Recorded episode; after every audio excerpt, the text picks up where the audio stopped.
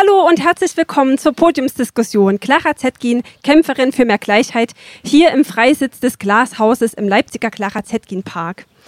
Diese Veranstaltung wird vom Fempulse-Projekt der Luise Otto Peters Gesellschaft e.V. in Kooperation mit der Rosa Luxemburg Stiftung durchgeführt. Und ich begrüße auch die Zuhörenden im Radio. Diese Veranstaltung wird gerade live auf Radio Blau übertragen. An alle die, die gerade Radio hören und sich bereit machen für den Abend, kommt gern noch vorbei. Wir sitzen auf dem Freisitz des Glashauses im Clara Zetkin Park noch bis circa 20 Uhr.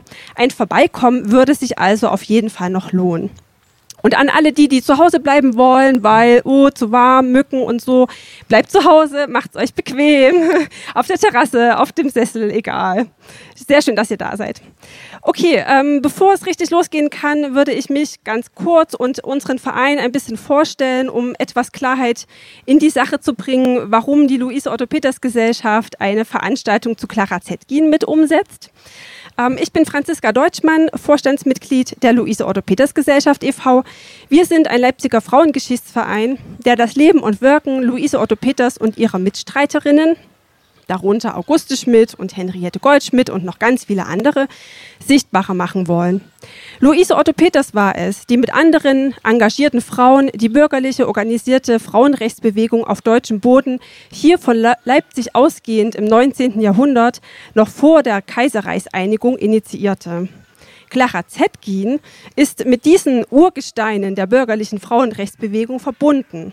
In Leipzig wurde sie von Auguste Schmidt unterrichtet und äußerte sich später auch auf ihre Weise zu diesen Frauen. Das werden wir in der Podiumsdiskussion auch, glaube ich, thematisieren.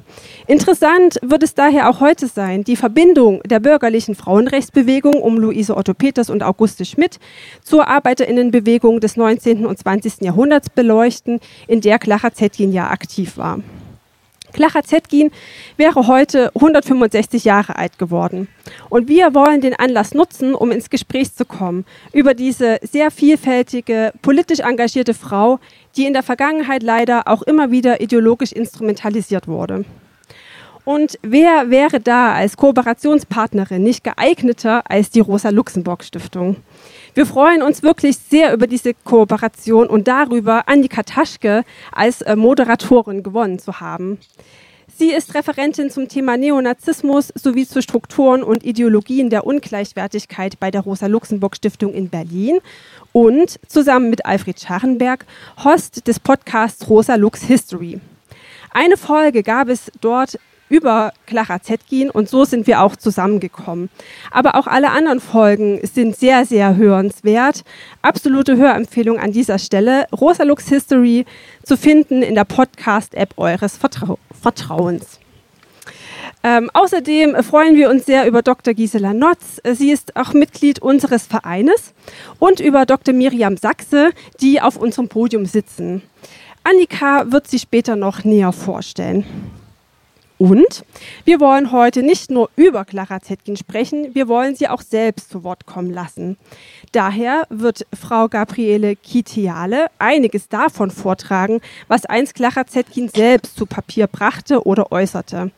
Wir freuen uns schon wirklich sehr darauf. Das wird eine runde, runde Veranstaltung. Ähm, ja, wir bedanken uns bei der Rosa-Luxemburg-Stiftung für die Kooperation, beim Glashaus für die Location bei der Landesdirektion Sachsen für die Teilfinanzierung bei der Luise-Otto-Peters-Schule, Gymnasium der Stadt Leipzig für das Laien der Tontechnik, auch ganz wichtig. Bei Radio Blau für die Live-Übertragung, beim Conny Island für die Bühnenelemente, auf denen ähm, die Referentinnen sitzen. Ähm, diese Veranstaltung ist zugleich ein Teil des Leipziger Themenjahres 2022 Freiraum für Bildung. Und nun viel Spaß bei der Podiumsdiskussion Clara Zetkin, Kämpferin für mehr Gleichheit, hier im Freisitz des Glashauses im Leipziger Clara Zetkin Park und live bei Radio Blau. Vielen Dank.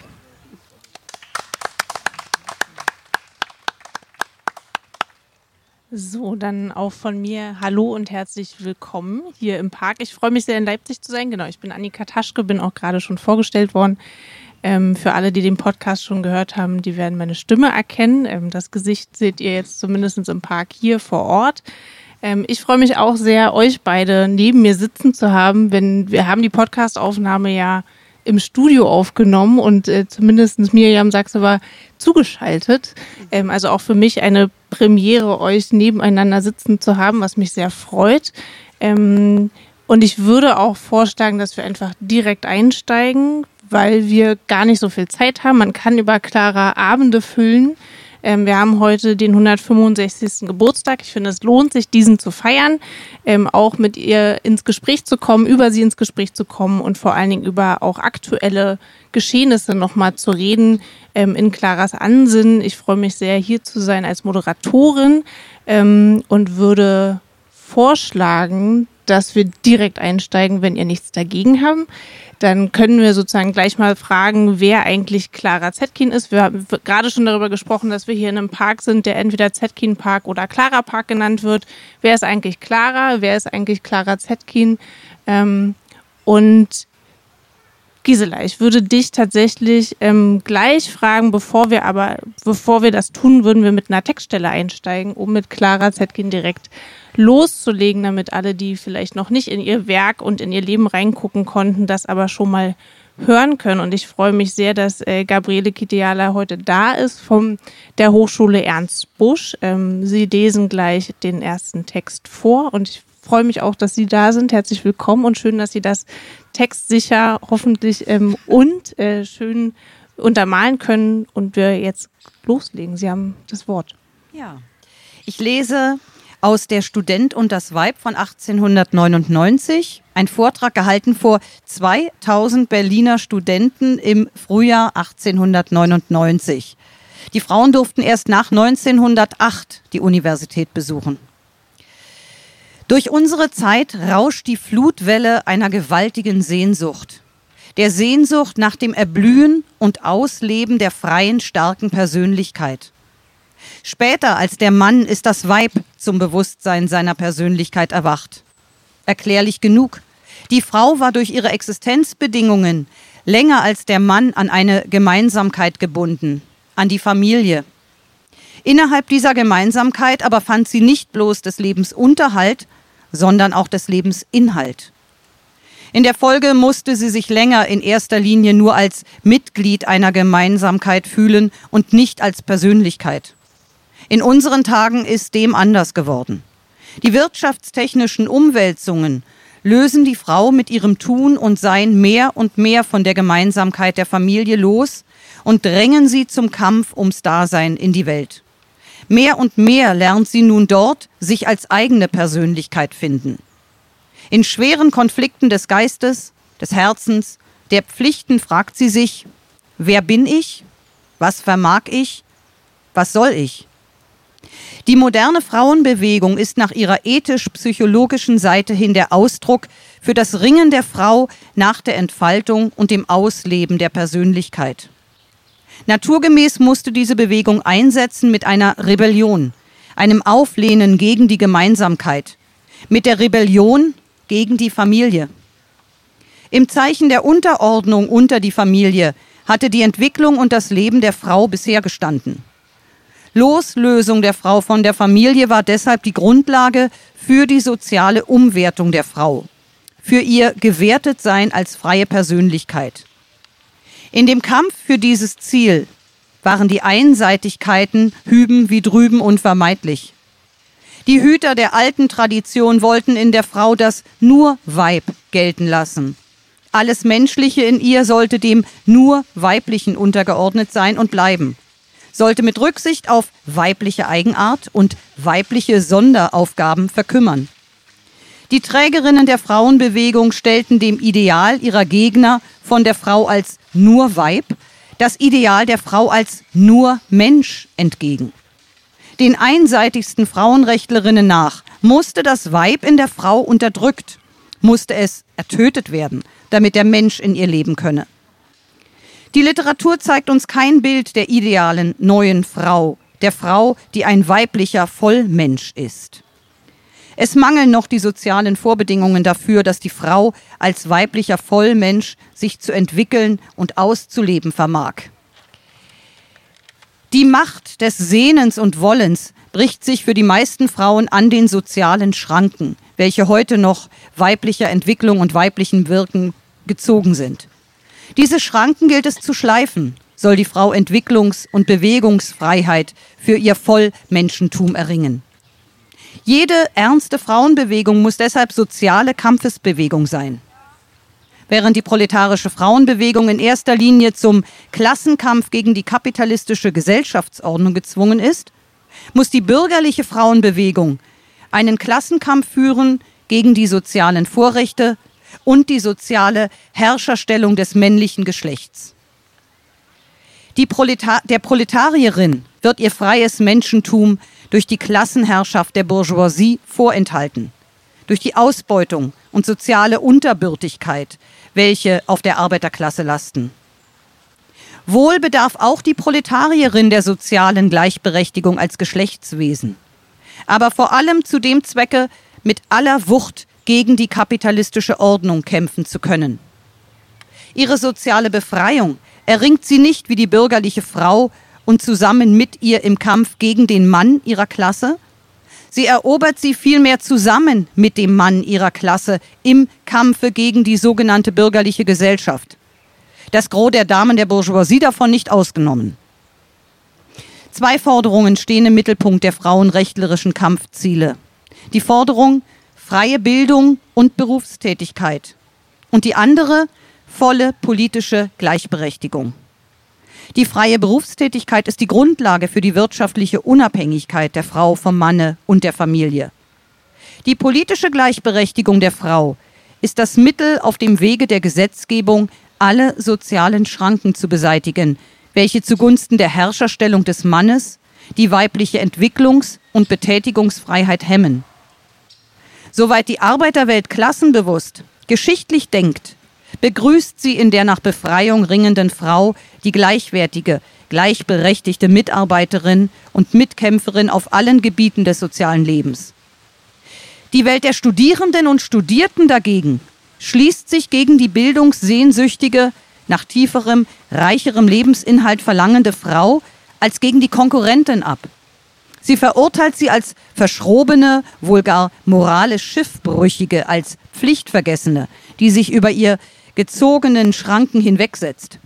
In ihrem Streben sieht sie eine Schädigung der Kultur und nicht eine Bereichigung derselben.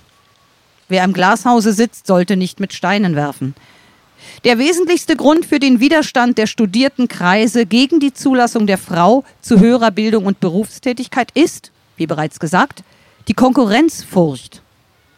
Was in dieser Hinsicht der Proletarier im Ringen ums kärgliche Brot erfährt, das erfahren Künstler und Gelehrte im Kampf um die standesgemäße Existenz. Nur die sozialistische Gesellschaft setzt anstelle der wirtschaftlichen Konkurrenz aller gegen alle die wirtschaftliche Solidarität aller mit allen. Auch bezüglich der Frauenfrage und ihrer komplizierten Probleme liegt das Heil nicht in der sozialen Reaktion, sondern in der sozialen Revolution.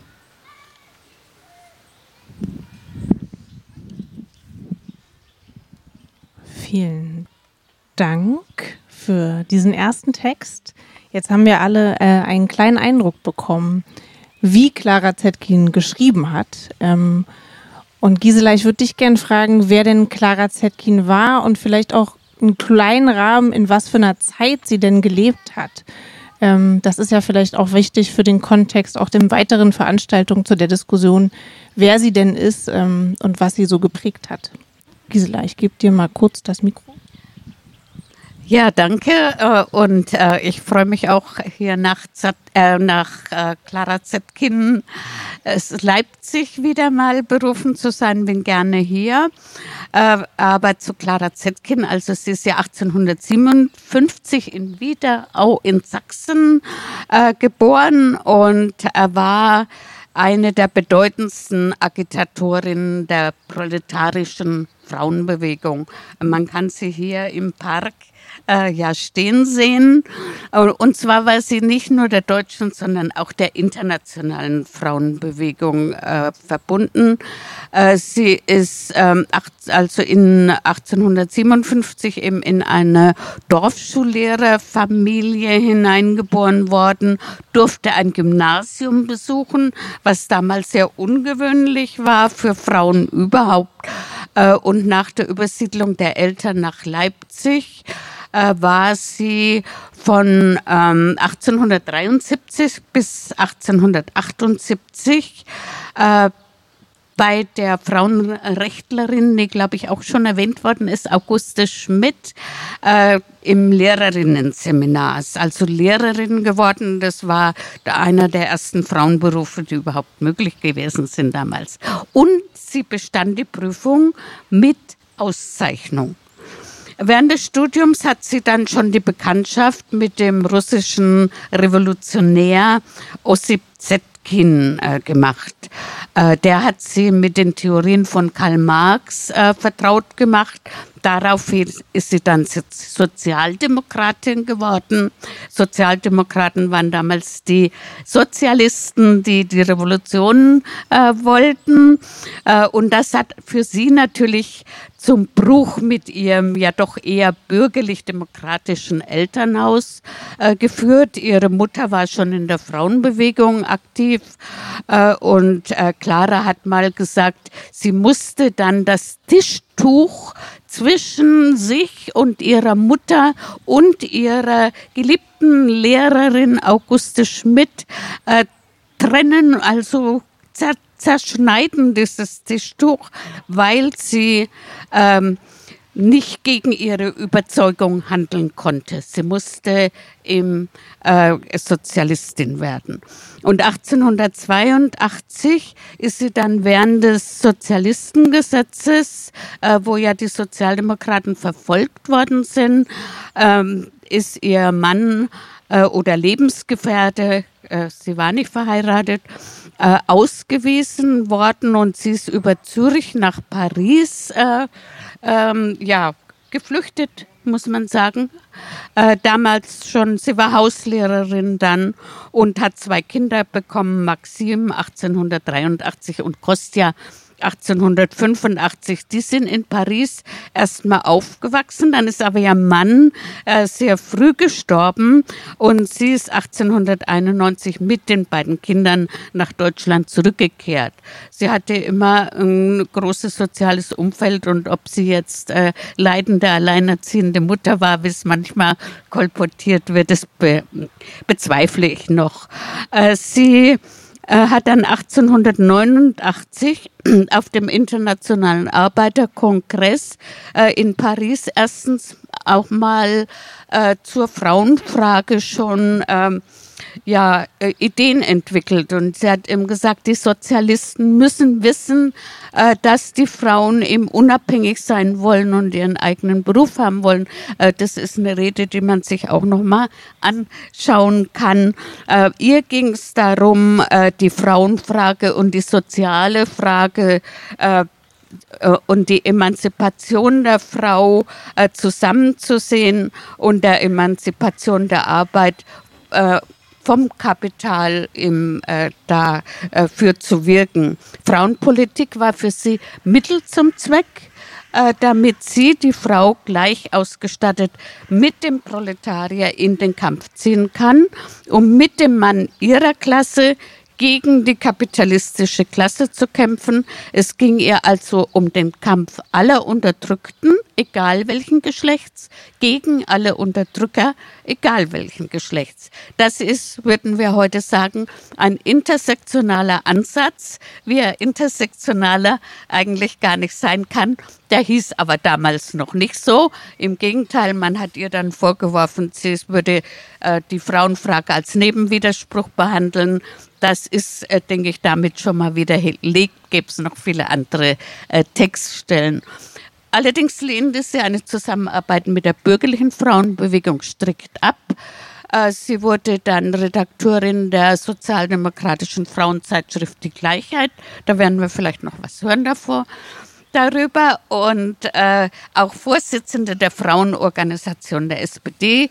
Äh, sie kämpfte gemeinsam mit äh, Rosa Luxemburg mit großer theoretischer Entschiedenheit und rhetorischer Schärfe die reformistische Richtung in der Sozialdemokratischen Partei an.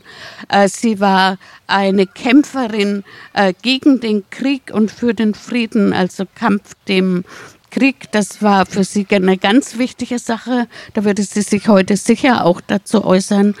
Äh, und sie hat dann gemeinsam mit Ottilie Bader sowohl 1900 die erste sozialdemokratische Frauenkonferenz als auch 1907 in Stuttgart die internationale Frauenkonferenz, wo die sozialistische Fraueninternationale gegründet worden ist. Das war ganz wichtig, denn eigentlich haben die Frauen ja Schulter an Schulter mit den Männern gekämpft, aber sie haben gemerkt, wir müssen uns international als Frauen zusammentun.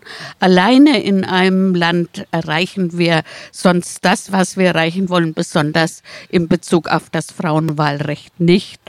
Äh, und sie haben dann eben auch äh, die Zusammenarbeit äh, gebildet und haben damals auch schon eine Resolution gegen den Krieg entwickelt. Ganz wichtig, das geht immer verloren, weil der Erste Weltkrieg war ja schon am Horizont. 1907 diese Resolution äh, eben durchgesetzt.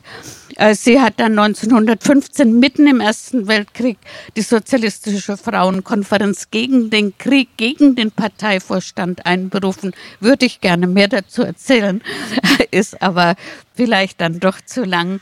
Äh, und sie ist 1917 ganz klar durch die Auseinandersetzung um die Bewilligung der Kriegskredite Mitbegründerin der unabhängigen Sozialdemokratischen Partei geworden, wie viele Frauen, viele ihrer Kolleginnen sind da mitgegangen. Oh, und im November 1918, im Zeichen der Revolution, äh, sprach sie auf dem Marktplatz in Stuttgart. Da wird immer gestritten, wer die erste Rede da gehalten hat. Ich denke, es war Clara. Äh, und äh, sie, es war eine revolutionäre Vollversammlung. Sie war eben auch in der Rätebewegung aktiv. Das geht auch immer unter. Und sie hat dann als erste Frau in einem deutschen Parlament am 29. Januar 1919 äh, eine Rede gehalten, in der sie der Regierung äh, Revisionismus und Unterdrückung der sozialen Revolution vorwarf. Sie hat dann 1919 äh, zur kommunistischen Partei KPD gewechselt, was man ihr bis heute noch übel nimmt. Äh, bis 1924 war sie dort Mitglied der Zentrale und wurde dann auch Mitglied im Zentralkomitee, hat auch die Frauenarbeit mit aufgebaut.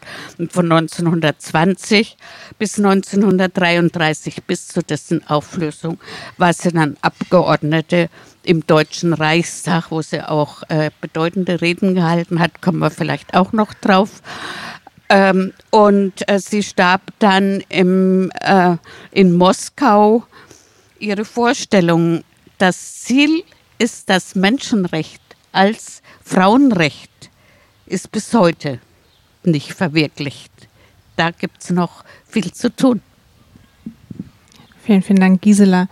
Mirjam, du hast dich viel mit der Gleichheit beschäftigt. Darauf kommen wir später nochmal ganz konkret zu sprechen. Wie würdest du denn, Clara, vielleicht darüber hinausgehend, was Gisela gerade noch biografisch gezeichnet hat, beschreiben? Wir reden immer von Sozialistin, manche sagen Feministin, manche sagen Pazifistin. Ähm, wie würdest du sozusagen auch aus ihren Schriftstücken ähm, jetzt 165, zum 165. Geburtstag Clara Zetkin beschreiben?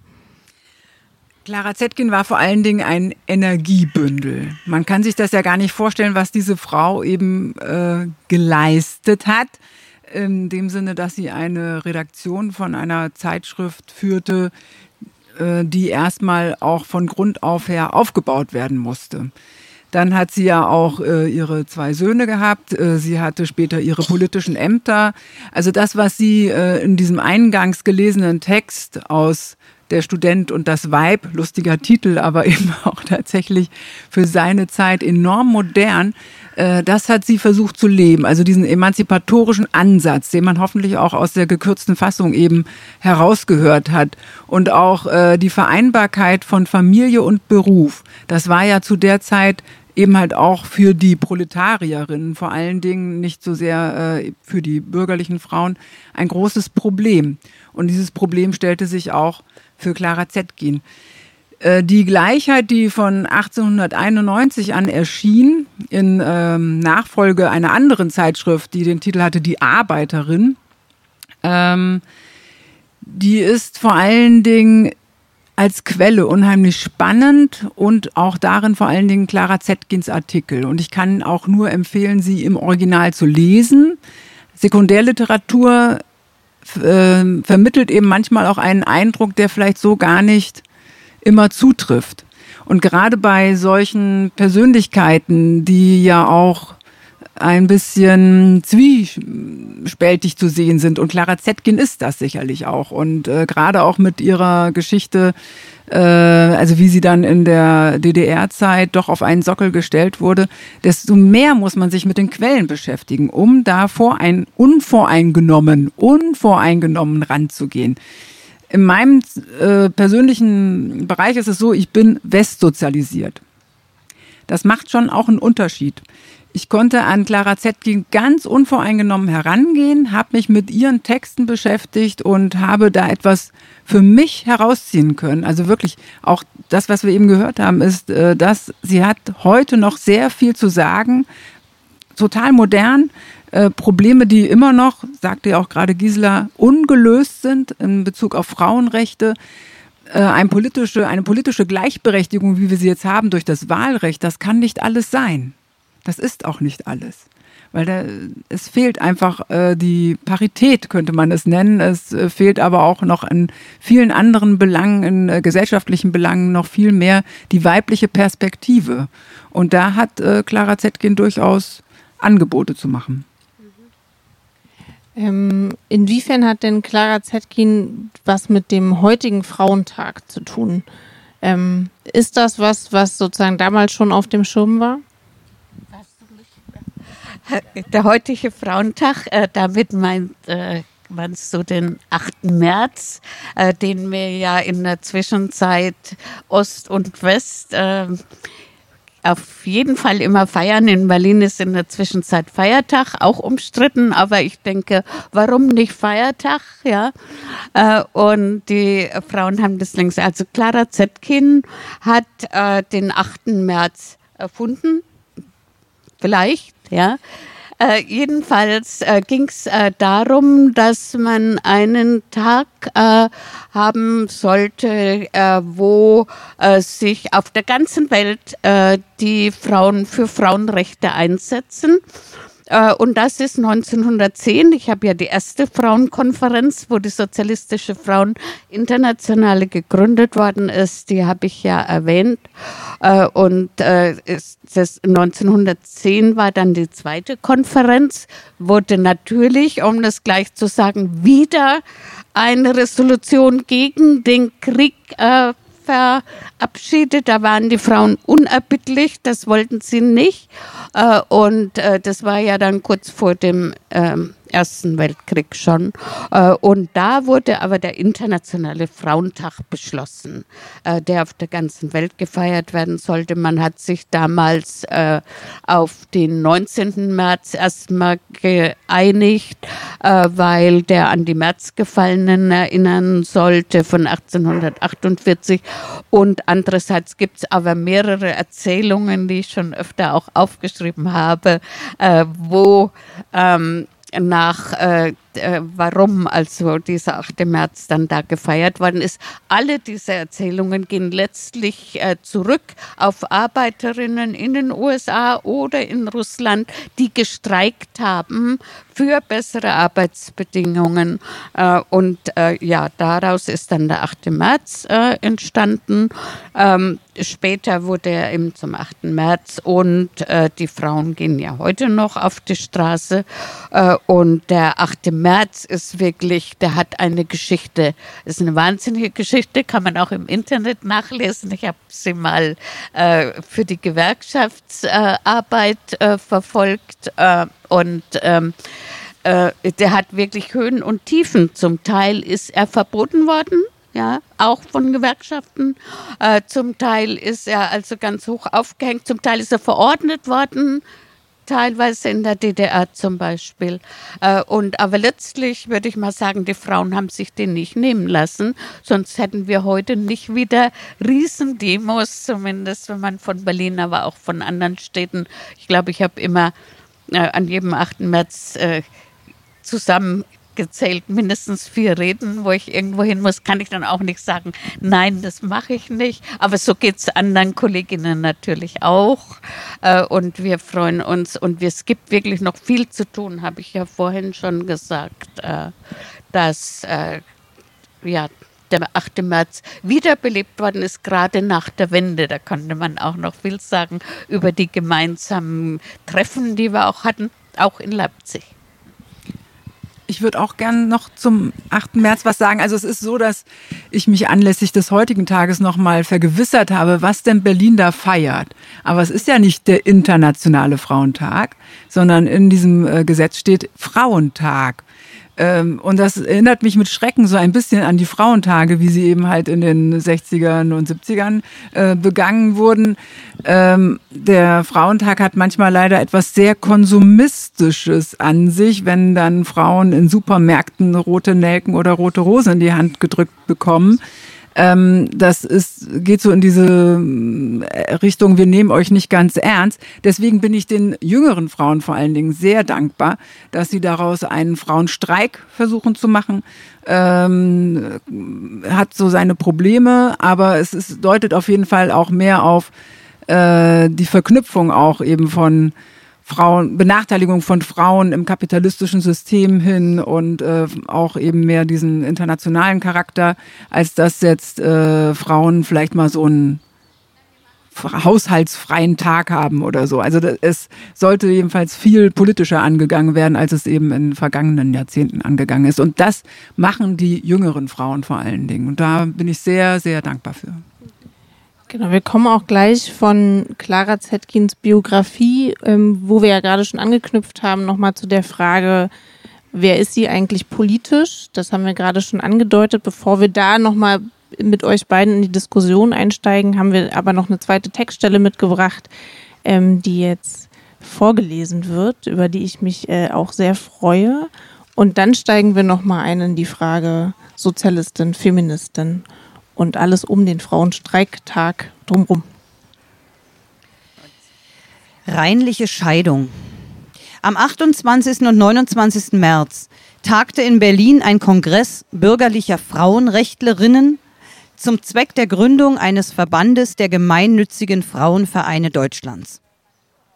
Unsere Leserinnen wissen, dass bürgerliche Frauenrechtelei und proletarische Frauenbewegung zwei grundverschiedene soziale Strömungen sind, so dass letzterer zu ersterer mit Fug und Recht sagen kann, deine Gedanken sind nicht meine Gedanken und deine Wege sind nicht meine Wege. Wir hätten also nicht den geringsten Anlass an dieser Stelle über diesen Kongress zu berichten, und das umso weniger als das Programm des gegründeten Verbandes ein ungemein vages und inhaltloses ist, welches nicht hinausgeht über allgemeine Redensarten von dem organisierten Zusammenwirken der Frauenvereine zur Erhaltung der höchsten Güter der Familie und der Nation, zur Bekämpfung der Unwissenheit und Ungerechtigkeit etc. etc. Allein die tagenden Frauenrechtlerinnen erörterten in lebhafter Debatte die Stellung des Verbandes zur Sozialdemokratie.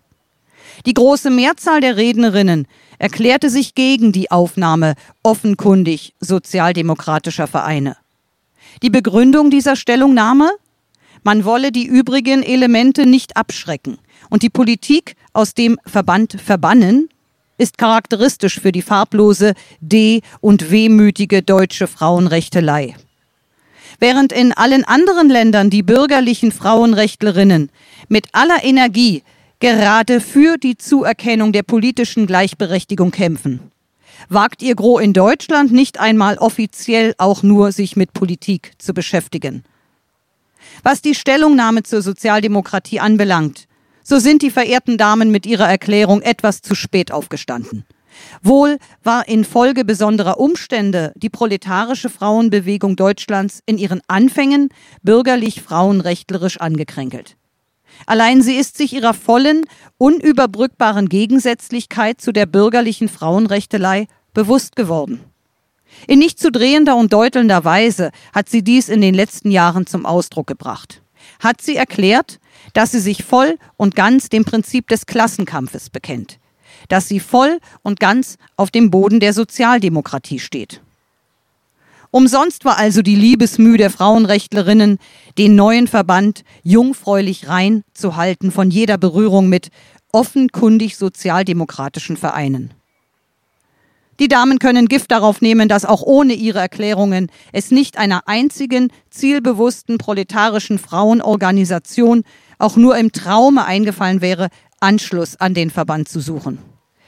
Die deutsche Arbeiterinnenbewegung ist über der, die Zeit frauenrechtlerischer Harmonieduselei längst hinaus. Jede klare proletarische Frauenorganisation ist sich bewusst, dass sie sich durch einen solchen Anschluss eines Verrats an ihren Grundsätzen schuldig machen würde.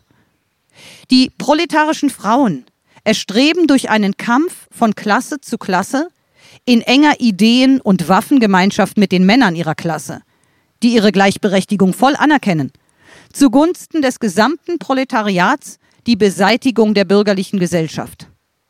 Reformen zugunsten des weiblichen Geschlechts, zugunsten der Arbeiterklasse sind ihnen nur Mittel zum Zweck. Den bürgerlichen Frauen sind Reformen der ersten Art Endziel. Die bürgerliche Frauenrechtelei ist nicht mehr als Reformbewegung. Die proletarische Frauenbewegung ist revolutionär und muss revolutionär sein. Wir freuen uns der Haltung des Kongresses mit Rücksicht auf die sehr vereinzelten Elemente in unseren Reihen, welche in Reminiszenz der frauenrechtlich angehauchten Jugendzeit unserer Arbeiterinnenbewegung oder aus Ritterlichkeit geneigt sind, die bürgerliche Frauenrechtelei mit mehr Entgegenkommen zu behandeln als irgendeine andere soziale Strömung unserer Zeit. Wir freuen uns der Haltung des Kongresses, weil er hoffentlich jenen die Augen öffnet, die von dem holden Wahn befangen sind, dass man durch taktisch vorsichtiges Vorsehen viele bürgerliche Frauen für den Sozialismus gewinnen vermöge. Wie die Sozialdemokratie niemand seiner Nationalität, seines Berufs, seines Geschlechts wegen zurückweist, so auch nicht wegen seiner Abstimmung, Abstammung aus der oder jener gesellschaftlichen Schicht. Aber das eine haben wir zu verlangen dass sie sich ohne Vorbehalt zum Prinzip des Klassenkampfes bekennen, dass sie alle Sonderbestrebungen und Quertreibereien aufgeben, dass sie treu und unentwegt für die Ziele der Sozialdemokratie eintreten. Unsere Aufgabe besteht nicht darin, einzelnen bürgerlichen Frauen die Unschädlichkeit des Sozialismus plausibel zu machen. Unsere Aufgabe ist es, die Masse der proletarischen Frauenwelt zum Bewusstsein ihrer Klassenlage und Klassenleiden zu bringen, sie von der Notwendigkeit der Beseitigung der kapitalistischen Gesellschaft zu überzeugen, sie zu einem bewussten, energisch handelnden Teil des revolutionären Proletariats zu erziehen. Vielen Dank. Ich habe noch ein Zitat mitgebracht, weil wir ja hier zusammen mit der Luise Otto Peters Gesellschaft sitzen. Ähm, ein Zitat von Clara. Trotz zu, zu Luise Otto Peters, das muss man glaube ich sagen, trotz ihres hochfliegenden Idealismus war ihre Persönlichkeit nicht stark genug, im Geiste die sozialen Grenzen zu überschreiten, die sie vom Proletariat trennten. Sie blieb ideologisch die Gefangene ihrer Klasse so wertvolles sie für die Gleichberechtigung des weiblichen Geschlechts und die bürgerliche Frauenbewegung insbesondere geleistet hat, die höchste, wertvollste Leistung war ihr versagt. Als in Wahrheit und Tat geistig Freie im Lager des Proletariats, dessen Kämpfe zu teilen für die volle soziale Befreiung aller Ausgebeuteten und Geknechteten. Gisela, jetzt bist du sozusagen auch hier ähm, als Mitglied der Luise Otto Peters Gesellschaft. Kannst du das, Gründungsmitglied, kannst du das für uns nochmal einordnen, auch in Bezug auf den Text, den wir gerade vielleicht gehört haben? Äh, ja, was heißt äh, einordnen? Also ähm, ich denke, beide haben äh, ja die Unterschiede zwischen der proletarischen und äh, der bürgerlichen Frauenbewegung gesehen, obwohl man ja erst seit 1871 ungefähr von der proletarischen Frauenbewegung äh, sprechen kann. Äh, ich ähm, wenn man das Buch liest, äh, die Entstehung der proletarischen Frauenbewegung, glaube ich, von Clara Zetkin, dann hat sie ein ganzes Kapitel darin, Luise Otto Peters äh, gewidmet als äh, sozusagen die äh, Vertreterin eben der äh, Frauenbewegung. Und sie hat sie sehr verehrt, glaube ich. Aber sie hat, das haben wir ja gehört, auch aus deinem Zitat, äh, sie hat gesehen, dass sie eben die Frauenfrage, die also wirklich äh, nur zu lösen ist durch den Umsturz der kapitalistischen Gesellschaft in eine sozialistische, dass sie das halt nicht als Bürgerliche so begreifen kann. Nur weil Luise Otto Peters ja eigentlich auch eine 1848erin Sie war, sie war im Vormärz schon aktiv. Da sollten wir uns auch äh, von beiden Seiten, also sowohl von der sozialistischen Seite, ich bin ja ähm, eine, die sich mit äh, schon hauptsächlich äh, mit äh, der Arbeiterbewegung und der Arbeiterinnenbewegung beschäftigt, äh, aber halt auch von der bürgerlichen Seite, also 1848, wäre nochmal auch äh, äh, ein Anhaltspunkt, da mal zu gucken, wie ist eigentlich auch, wie sind die Unterschiede auch entstanden. Ja, und sie hat also Zetkin äh, hat äh, schon äh, die Luise Otto Peters äh, auch mit ihrem Recht auf Erwerb, das hat sie auch geschrieben, hat sie schon beachtet. Luise Otto Peters hat ja auch mit den Arbeiterinnenversammlungen, äh, die sie in Leipzig gemacht hat, wirklich die Arbeiterinnen äh, nicht nur ja jetzt wohltätig unterstützt, sondern sie hat sie eben versammelt, hat ihre Probleme einbringen lassen und hat äh, auch in dem Text, ähm, den sie geschrieben hat, äh, an die Aber, an die äh, da, äh, wie hieß der jetzt? Wir haben den auch veröffentlicht im Recht der Frauen auf Erwerb an die Arbeiter, ähm, ja so eine Art äh, äh, Arbeiter. Ähm, ähm, Organ, also eine Organisation, die die Arbeit neu gestalten sollte.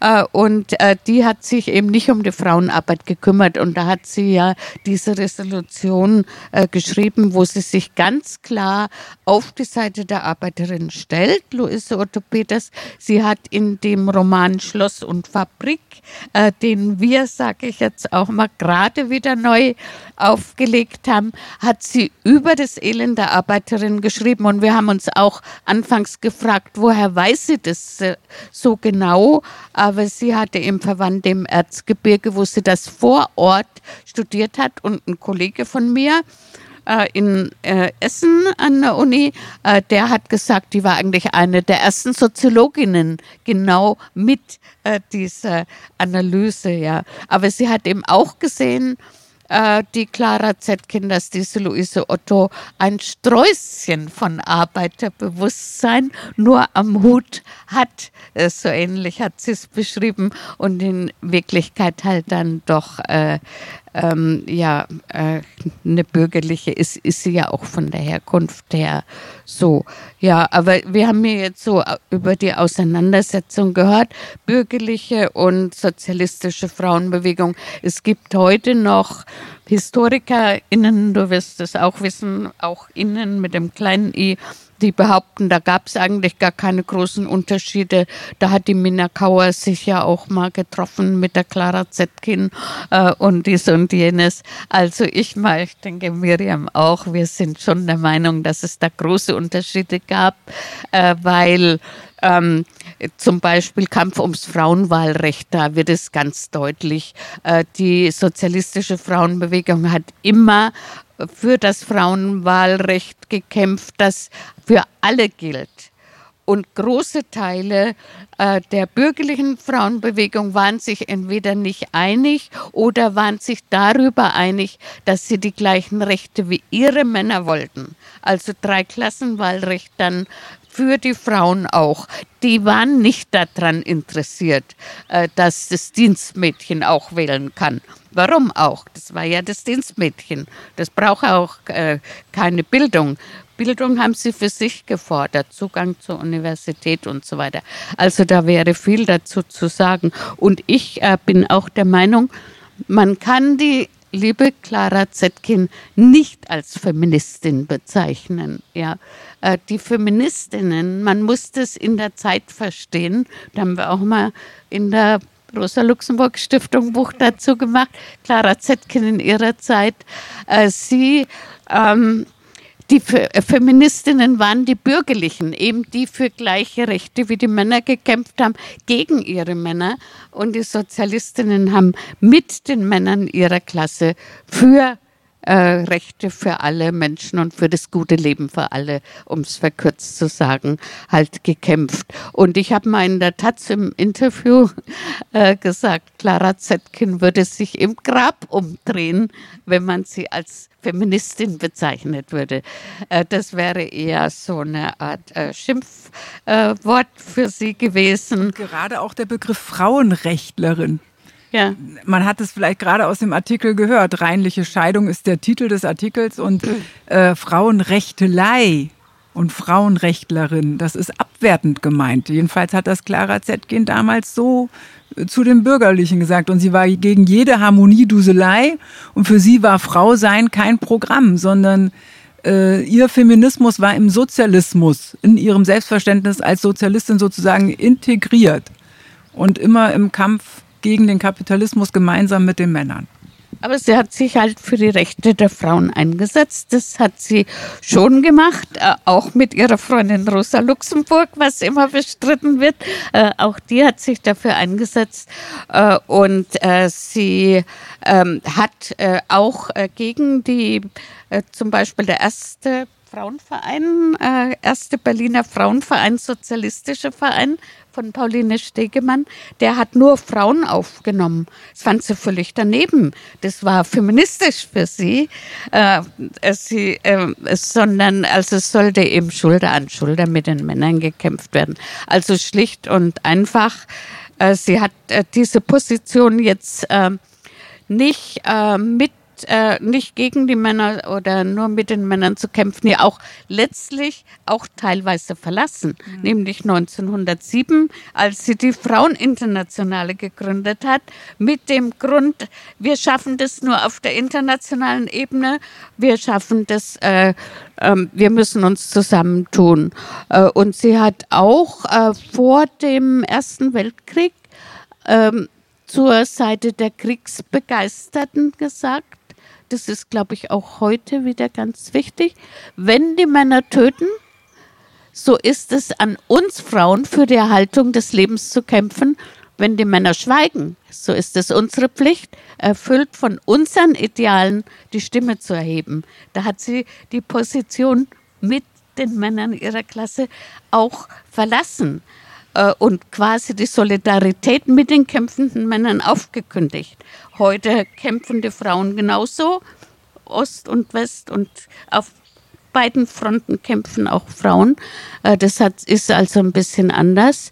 Aber ähm, ja, äh, das äh, hat sie dann halt auch gesehen, dass man dann die Frauen zusammenrufen muss, genauso wie sie 1915 äh, die Berner Frauenkonferenz gegen den Willen des Parteivorstandes einberufen hat, äh, wo sehr viele Frauen äh, gefolgt sind und eben dann doch auch gegen den Krieg weitergekämpft haben. Ja, so da gebe ich dir grundsätzlich recht. Es ist natürlich so, dass ähm, sie auch erkannt hat, dass es linke Showies gibt, äh, genauso eben halt, wie es auch konservative Showies gibt. Ähm, sie hat aber eben so aus vom Prinzip her eben die Notwendigkeit gesehen, dass es doch ähm, eher ein Kampf von Klasse zu Klasse ist, als ein Kampf von Geschlecht äh, zu Geschlecht. Und ähm, ja, aber es ist so, dass sie die Sonderorganisation und auch den Internationalen Frauentag und die Sozialistische Fraueninternationale, das sollte natürlich beibehalten werden, um die Frauen auch zu stärken, um überhaupt erst einmal auch Frauen in ihrem politischen Bewusstsein ähm, zu erziehen. Und dafür hat es auch Frauenleseabende gebraucht, dafür hat es die Frauenzeitung gebraucht. Also das sollte es alles sein, aber nicht eben mit diesen feministischen Vorzeichen, dass äh, die Frauen ihr eigenes Ding machen und äh, dann vielleicht nur ein, ähm, also wenn dann Frauenwahlrecht kommt, dass es dann ein Damenwahlrecht ist und dass das dann reichen würde, äh, sondern dass es eben doch auch um einen gesellschaftlichen Wandel in einer anderen politischen Grundlinie geht. Ja, jetzt habt ihr beide gesagt, sie würde sich wahrscheinlich im Grabe umdrehen, wenn man sie als Feministin bezeichnen würde. Ähm, könnt ihr trotzdem und vor allen Dingen du noch mal was zu ihrem Sozialismus sagen. Jetzt ist sie Sozialistin. Ähm, ihr habt von ganz viel über, wir haben auch über Sozialdemokratie gesprochen, was heute wahrscheinlich Einzelnen so ein Schmunzeln übers Gesicht zaubern würde, wenn man das so nacheinander in einem Satz sagen würde. Aber kannst du noch mal sagen, was sozusagen ihr Sozialismus, auch den sie niedergeschrieben hat, ähm, sagen? Mhm. Ja, sie wird ja also sie ist Sozialistin gewesen und meiner Meinung nach eben Sozialdemokratin und das im Prinzip bis zum Schluss. Wenn die Sozialdemokratie das geblieben wäre, was sie war, und der Erste Weltkrieg hat das zutage gebracht, dass dem eben mal nicht so war, äh, dann wäre sie auch in der Sozialdemokratie gewesen, weil sie war sehr prinzipientreu. Und äh, man, wenn man sie auch als Pazifistin bezeichnet, ist das meiner Meinung nach auch nicht richtig. Sie war eher Antimilitaristin. Also ähm, ein, ein Kampf, dem wäre sie ja nicht aus dem Wege gegangen. Oder den hätte sie jetzt, äh, wenn es um die Revolution geht, hätte sie den auch ähm, unterstützt. Deswegen äh, passt weder Feministin noch Pazifistin. Also es sind aber auch vielleicht Begrifflichkeiten, die wir heute anders definieren. Ähm, da muss man drüber reden. Aber es ist ja sowieso ganz mutig von allen, die jetzt hier sitzen im Park, zu diesem Anlass hier erschienen zu sein, weil eigentlich ist äh, Clara Zetkin auch eine Persona non grata. Äh, sie wird von Straßenschildern wieder runtergenommen. In Berlin gab es eine Clara Zetkin Straße, in Berlin Mitte, ganz zentral gelegen beim Reichstagsgebäude, Brandenburger Tor. Die heutige Dorotheenstraße. Dorotheenstraße. Und da genau. muss man sich auch mal überlegen, auf welche Vorbilder man sich in, also 1995 wurde sie ja umge, umbenannt, auf welche Vorbilder man sich jetzt dann wieder beziehen will. Dorothea äh, von Brandenburg war eine Prinzessin, Markgräfin, Herzogin. Äh, und die Straße hieß eben vor 1951 so. Aber es ist dann die Frage, warum hat sich da kein Unmut geregt? Also mit dem Umzug von, man muss dazu sagen, mit dem Umzug von Bonn nach Berlin, ähm, also man konnte sozusagen den Bonner Beamtinnen und Beamten offensichtlich nicht zutrauen, in der Straße von Clara Zetkin zu arbeiten. Deswegen ist das heute die heutige Dorotheenstraße. Wir haben gerade schon darüber gesprochen, dass deswegen der Fraktionssaal der Linksfraktion im Bundestag Clara Zetkin-Saal heißt, weil die Adresse theoretisch genau diese gewesen wäre. Ähm, aber klar, auf jeden Fall ganz wichtig. Es gab Genau, es gab Unterschriften. Ich kenne auch das historische Plakat noch zu den Protesten. Es gab also Proteste. Man muss aber sagen, dass die Bundesebene damals äh, diese Straßenumbenennung ganz schön an sich gezogen hat und das sehr schnell passiert ist. Ähm, aber würdest du zustimmen, dass man sie nicht als Pazifistin bezeichnen kann? Jetzt gucken wir sozusagen natürlich 2022 drauf. Das ist natürlich nochmal ein anderer Zeitpunkt. Aber Gisela hat gerade mit dem Kopf geschüttelt. Ich würde sie als Pazifistin bezeichnen. Sie hat klare Aussagen gemacht äh, gegen den Krieg, Krieg dem Kriege und wenn die Männer töten, dann müssen und so weiter. Äh, diese Zitate liegen auf der Hand und es ist äh, ein bisschen äh, so, dass äh, Pazifistin hat ja einen total schlechten Ruf heute ja, und deshalb äh, äh, versucht man dann vielleicht das äh, von ihr zu nehmen. Ich habe auch neulich über Rosa Luxemburg gesprochen. Da haben gleich fünf Frauen gesagt, nee, nee, Pazifistin war sie nicht. Ich finde, ja, sie war Pazifistin. Sie hat gesagt, wenn wir aufgefordert werden, unsere äh, äh, Brüder im äh, Frankreich damals auf die zu schießen, dann sagen wir nein, das tun wir nicht. Ja, und dafür musste sie ins Gefängnis gehen. Und ich würde beide als Pazifistinnen bezeichnen, aber äh, ich streite mich darüber nicht. Ich bin selber Pazifistin und bin auch unbelehrbar und bleibt es. Und äh, man kann sagen, sie war Antimilitaristin, okay, ist für mich auch okay, aber ähm, aber jetzt habt ihr beide schon ein Thema angesprochen, nämlich die Frage, wie sie auch rezipiert wurde. Ähm, wir haben gerade über das Straßenschild genannt. Hier steht ein Denkmal. Ähm, der Park heißt offensichtlich irgendwie nach Clara Zetkin. Ähm, Gisela, kannst du kurz was zur Rezeption sagen, sowohl in der DDR als auch in Westdeutschland und dann vielleicht ihr beide auch nochmal darauf eingehen, was eigentlich so nach dieser Wende passiert ist. Ähm, Berlin ist da ja immer nochmal ein anderes Merkmal, weil wie gesagt mit dem Umzug vom von Bonn nach Berlin ganz viel in Berlin verändert wurde. In anderen ostdeutschen Städten gibt es eine Clara Zetkin-Straße noch. Ähm, vielleicht können wir darüber noch mal ganz kurz reden, weil wir ja auch hier ähm, dank Radio Blau äh, sozusagen live, in, äh, live im Radio übertragen, aber im Clara Zetkin Park sitzen.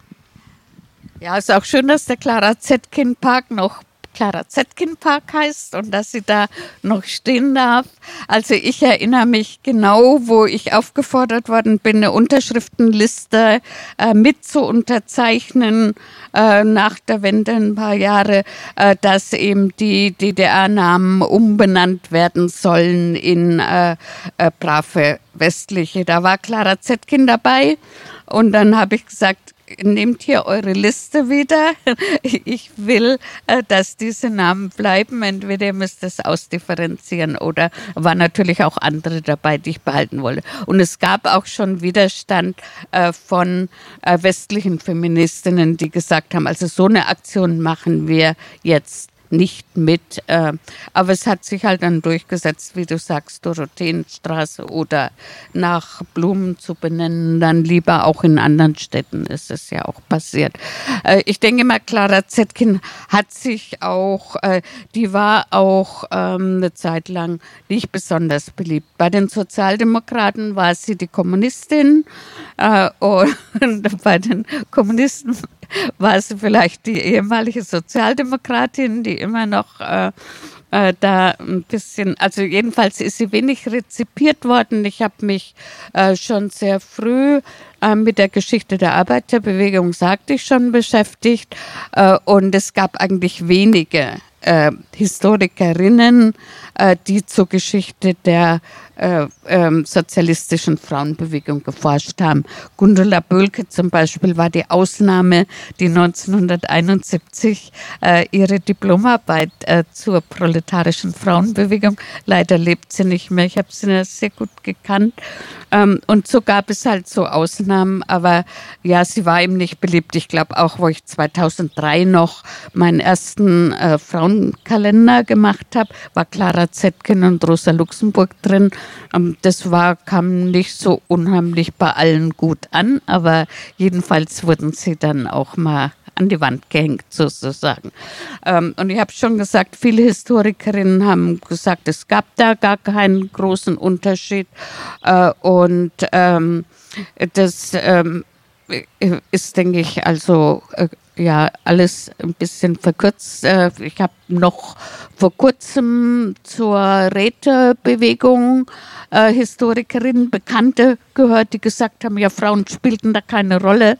Ja, Clara Zetkin hat eine Rolle gespielt und viele andere auch. Äh, aber das wird an den Universitäten wohl auch nicht gelehrt und in den Geschichtsbüchern ist darüber auch nicht äh, so furchtbar viel drin. Äh, wir haben in Bonn äh, eine Veranstaltung gemacht zu 100 Jahre Frauenwahlrecht in Europa. Das war 2006. Und da war ich mitbeteiligt und aber auch bürgerliche Historikerinnen. Bürgerliche Historikerinnen forschen eben auch über bürgerliche Frauen. Äh, das ist so, ja, immer noch. Naja, und das war 2006. Äh, und dann kam ich also mit Clara Zetkin und Rosa Luxemburg und Pauline Stegemann äh, und sonstigen äh, wichtigen Frauen und dann äh, gab es also harte Auseinandersetzungen, wer da wichtiger ist und wer da überhaupt in die Ausstellung soll äh, oder nicht. Das war im Frauenmuseum. Und es endete dann damit, dass auf der linken Seite die Proletarierinnen waren und auf der rechten Seite die Bürgerlichen. Und was soll ich euch sagen, Luise Otto, um nochmal auf sie zu kommen, die war auf der linken Seite. Warum war sie auf der linken Seite? Weil ich sie geschrieben hatte. Und dann habe ich das Susanne Schutz erzählt, die manche von euch werden sie noch kennen. Dann hat sie gesagt, ja, oh, super. Johanna Ludwig würde sich freuen. Und Luise Otto Peters hätte es auch nichts ausgemacht dass sie dann auf, also so weit ging das halt äh, äh, damals und bei anderen äh, äh Veranstaltungen wahrscheinlich auch. Ja, aber damit lasse ich das jetzt mal. In der DDR war es natürlich ganz anders. Da stand eben Clara Zetkin auf dem Sockel und dann gab es auch die Medaille, die immer an einzelne Personen oder auch an Gruppen äh, vergeben worden ist und ähm, äh, die wurde auch äh, ausschließlich an Frauen vergeben in der DDR. Das habe ich jetzt auch erst festgestellt, das wusste ich nicht.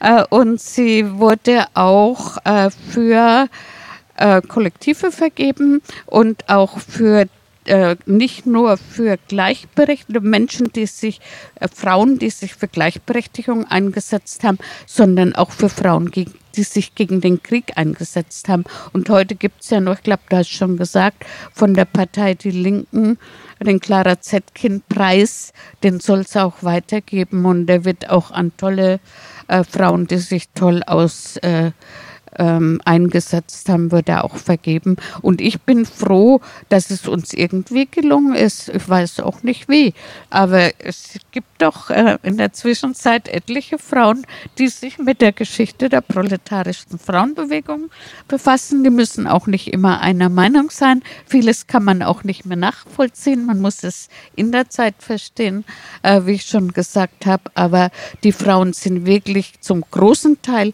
zu Unrecht vergessen worden.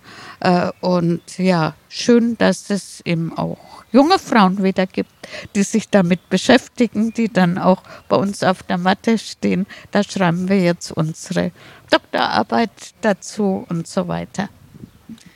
Ja, Clara Zetkin ist ein bisschen zwischen die Stühle geraten auch vielleicht, weil es wird ja der proletarischen Frauenbewegung immer abgesprochen, dass sie eine Frauenbewegung gewesen sei, sondern sie, dass sie eine Parteibewegung war, weil sie eben halt diesen Zusammenschluss mit den Männern gesucht hat.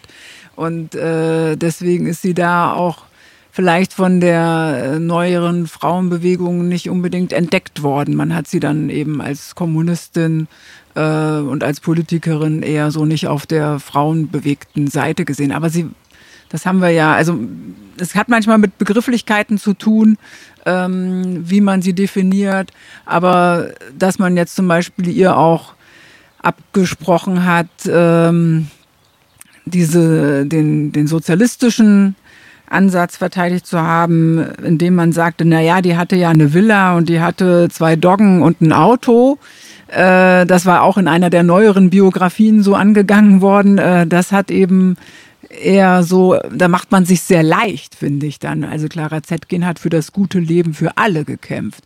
Dass sie selber auch etwas von diesem guten Leben hatte, das zumal auch noch in den Dienst der Allgemeinheit gestellt hat, wie zum Beispiel das Auto.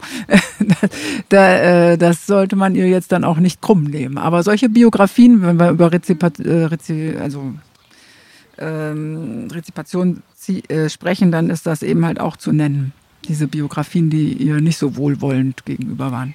Wie ist denn das? Du arbeitest ja im, im Archiv und wenn wir über Rezeptionen sozusagen auf, nennen wir es mal in beiden deutschen Staaten und auch heute gucken, sind denn so Quellen, du hast es vorhin schon mal gesagt, dass Sekundärquellen so ein kleineres Problem darstellen bei ihr. Ähm, gibt es denn Quellen, die noch unentdeckt sind, wo du sagst, eigentlich fehlen die uns noch? Ähm, oder es gibt so ganz bestimmte Sachen, die noch gar nicht aufgearbeitet wurden, obwohl sie sozusagen in der DDR, du hast gerade gesagt, auf den Sockel gestellt wurde, aber halt nur in bestimmten, in einer bestimmten Richtung. Also gibt es Sachen, die einfach komplett fehlen oder verschwunden sind über Clara Zetkin? Also hinsichtlich Clara Zetkin kann man schon mal sagen, es gibt einen wunderbaren Band ihrer Briefe und das ist der erste Band. Ich hoffe, bald kommt der zweite und hoffentlich auch ein dritter. Äh, also das ist schon mal eine Sensation gewesen, was da alles zusammengetragen wurde an äh, noch zum Teil unbekannten, nicht abgedruckten Briefen. Die man erst nach der Wende einsehen Die man erst nach der Wende einsehen konnte, weil sich dann erst auch Archive geöffnet haben äh, für eben deutsche ForscherInnen.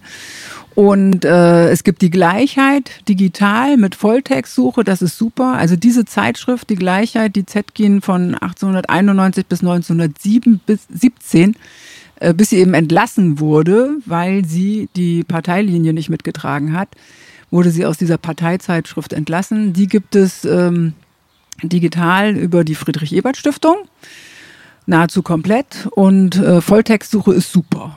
Also äh, das ist genial. Und ähm, dann ist es eben generell, kann man sagen, mit der proletarischen Frauenbewegung leider so, dass Quellen verloren gegangen sind. Die proletarische Frauenbewegung, äh, zumal auch unter dem Sozialistengesetz bis 1890 also, ähm, das äh, waren ja Zustände, in denen auch Material verloren gegangen ist, äh, aufgrund von Verfolgung, ähm, indem man aber auch Sachen zerstören musste, weil man damit nicht äh, verhaftet werden durfte und so weiter. Und grundsätzlich ist es auch so, dass, ähm, wie es so schön im Doppelkopf heißt, wer schreibt, der bleibt. wer schreibt, die bleibt. Ähm, es ist eben so ein ähm, Privileg, könnte man sagen, der bürgerlichen äh, Frauenbewegung, dass es dort viele Schriftstellerinnen gegeben hat, also Frauen, die sich ähm, ja ihren Erwerb hatten durch eine schreibende Tätigkeit und ArbeiterInnen sehr schwer, da, da noch Materialien zu finden. Deswegen ist es sicherlich ein Ungleichgewicht. Leider. Du hast gerade schon äh, Briefe angesprochen und wir haben einen Brief mitgebracht, den wir jetzt noch vorlesen wollen. Ähm, es gibt inzwischen auch, es gibt auch Rosa Luxemburg Briefe mit Volltextsuche. Wir kommen also dahin, genau, ähm, was ich sehr schön finde. Aber wir hören jetzt in einen Brief von Clara Zetkin rein. Genau, ein Auszug daraus. Wilhelmshöhe, 17. November 1918. Meine liebste Rosa, Kannst du dir vorstellen, wie glücklich es mich machte, gestern endlich, endlich wieder deine Stimme zu hören? Dann hast du erst eine Ahnung, wie unglücklich und wütend ich war, dich nicht besser verstehen, mich nicht besser mit dir verständigen zu können. Ach Rosa, es ist eine Welt von Fragen, über die ich mich mit dir aussprechen müsste. Du weißt, wie misstrauisch ich gegen mein eigenes Urteil bin. Ich bin ganz auf mich gestellt und noch habe ich meine alte Kraft und Frische nicht wieder. So ist das Bedürfnis nach einem Wiedersehen mit dir stärker als je, von allen rein persönlichen Empfindungen abgesehen. Ich begreife, dass du jetzt nicht fort kannst. Deshalb bleibt es meine Absicht, sobald es nur möglich sein wird, zu dir zu kommen. Also wundere dich nicht, wenn ich eines Tages einfach da bin. Noch eine andere Erwägung spielt dabei mit. Könnte ich nicht in Berlin nützlicher sein, mehr leisten als hier? Ich habe das Gefühl, als sei Stuttgart kein Boden für mein Wirken. Und ich möchte doch etwas mehr tun, als das Leipziger Frauenblättle redigieren. Ich sehe die Lage so. Der Ausgangspunkt der deutschen Revolution war eine Soldatenbewegung für soldatische Forderungen. Aber unter den gegebenen Bedingungen musste sie ja ein revolutionärer politischer Kampf werden gegen den Militarismus, gegen das persönliche Regiment, für die politische Demokratie. Dieser Kampf musste naturnotwendig von proletarischen Massen durchgefochten werden. Für die Bourgeoisie sind längst Militarismus und persönliches Regiment aus feindlichen Gewalten zu sorgsam gehüteten Stützen der bürgerlichen Ordnung geworden. Die volle Demokratie erscheint dagegen als das homerische Dana-Geschenk, dessen hohler Bauch die Troja zerstörenden Kriege trägt. So stand die Bourgeoisie bei der Aktion für die politische Demokratie tatenunlustig und argwöhnisch beiseite. Das Proletariat errang die politische Macht, fast ohne ernstlich gekämpft zu haben. Das Proletariat siegte, weil die Bourgeoisie es geschehen ließ und weil sie es zum Teil überraschte. Nach der proletarischen Demut und Selbstbesudelung der Kriegsjahre fürchtete die Bourgeoisie das klassenbewusste Proletariat der Scheidemänner nicht mehr. Sie erwartete alles von ihm, nur nicht den Kampf. Dazu die billige Gelegenheit einer sozialdemokratischen Regierung, die Liquidierung der Erbschaft des Weltkrieges an den Hals zu hängen. Die Bourgeoisie kriegt überall aus ihren Löchern hervor, um sich zur Niederwerfung der Revolution zu sammeln. Sie beginnt schon wieder mit den Mächten der Vergangenheit zu paktieren – um die Zukunftsmacht des Proletariats zu brechen. Die Frage steht, ob das Proletariat die Macht mit der Bourgeoisie teilen will, was letzten Endes daraus hinausläuft, auf die Macht zu verzichten, oder ob es kämpfen will. Nun, da ich mir selber klarer und einiger geworden bin, werde ich nach Kräften hier zu wirken suchen. Soweit es mein physisches Vermögen irgend gestattet, will ich an dem politischen Leben der Stuttgarter Spartakusgruppe teilnehmen. Unser Kampf bedarf jetzt mehr als je der Frauen. Es ist von höchster Wichtigkeit, dass wir unmittelbar proletarische Frauenmassen erfassen. Dazu brauchten wir eine Tageszeitung, brauchten wir kurze Flugblätter. Am breitesten treten vor die Frauen die Folgen der Demobilisation, Ernährungsfrage, Verdienst oder Arbeitslosigkeit etc. Hier müssten wir einsetzen, um unsere Forderungen unter die proletarischen Frauenmassen zu tragen. Die einzelnen Forderungen mit ihrem großen Gedankeninhalt müssten in die einzelnen Gedanken zergliedert werden. Mehr als einen Gedanken auf einmal verdauen die Massen nicht. Die Frauen erst recht nicht. Ich erwarte einen Brief von dir mit Weisungen. Maxim ist mit seinem Lazarett auf dem Rückmarsch. Er litt fast ständig an Magen- und Darmkatar sowie an Rheumatismus. Kostja ist noch in einem Genesungsheim bei Stuttgart. Seine Nerven sind noch ganz herunter. Morgen werden es fünf Wochen, dass Friedel schwer krank liegt. Fast drei Wochen daheim, seit 14 Tagen im Krankenhaus, weil schroff bei Tag und Nacht nervöse Anfälle eintreten, die ihm Todeskampf und Todesangstgefühle bringen und die ärztlichen Beistand benötigen. Es ist ein Jammer. Die Revolution habe ich am Samstag, 9. November 1918, bei den Soldaten mitgemacht. Dann Sonntag endlose Besprechungen und Sitzungen ohne Ergebnis und Wert. Montag war ich im Kriegsgefangenenlager Ulm, um die armen Teufel aufzuklären und zu beruhigen. Ich hielt fünf Reden im Freien vor Franzosen, Italienern, Rumänen und Serben, Russen und den deutschen Wachmannschaften. Die Ausländer waren sehr beglückt und dankbar. Die Russen gaben mir einen herzlichen Gruß und Dank für das revolutionäre deutsche Volk mit. Ich kam todmüde und heiser heim. Gestern große Frauenversammlung. Leider einberufen von 17 Frauenorganisationen, darunter ganz reaktionäre. Das Publikum überwiegend bürgerlich. Trotz meiner Auffassung gab es viel Zustimmung, aber ich habe gelernt, solche Zustimmung des Augenblicks als nichts zu werten. Liebste Rosa, ich harre mit Ungeduld auf deine Antwort. Von dem Unendlichen, was ich dir noch sagen möchte, schweige ich. Ich drücke dich fest, fest an mein Herz. Deine Clara. Grüße alle, zumal Karl und Leo. Vielen, vielen Dank.